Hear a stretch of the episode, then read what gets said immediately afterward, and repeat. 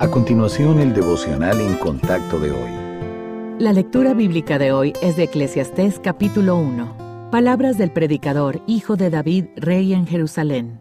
Vanidad de vanidades, dijo el predicador. Vanidad de vanidades, todo es vanidad.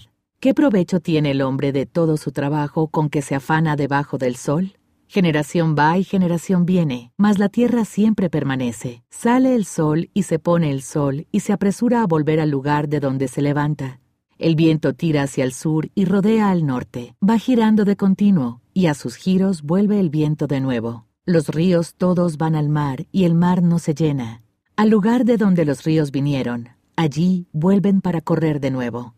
Todas las cosas son fatigosas más de lo que el hombre puede expresar. Nunca se sacia el ojo de ver, ni el oído de oír. ¿Qué es lo que fue? Lo mismo que será. ¿Qué es lo que ha sido hecho?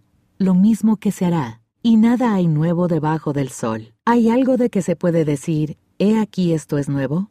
Ya fue en los siglos que nos han precedido.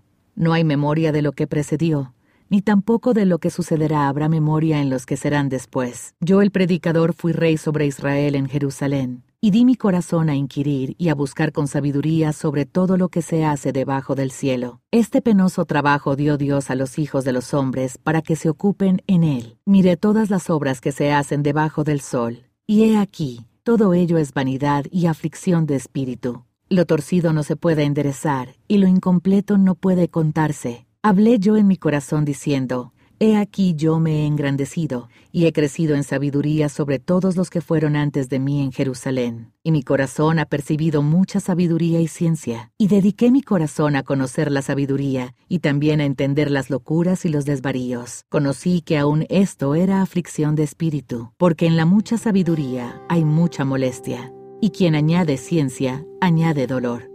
A medida que pasa el tiempo es inevitable comenzar a experimentar dolores y molestias físicas, pero las decepciones pueden hacernos sentir viejos en espíritu a cualquier edad.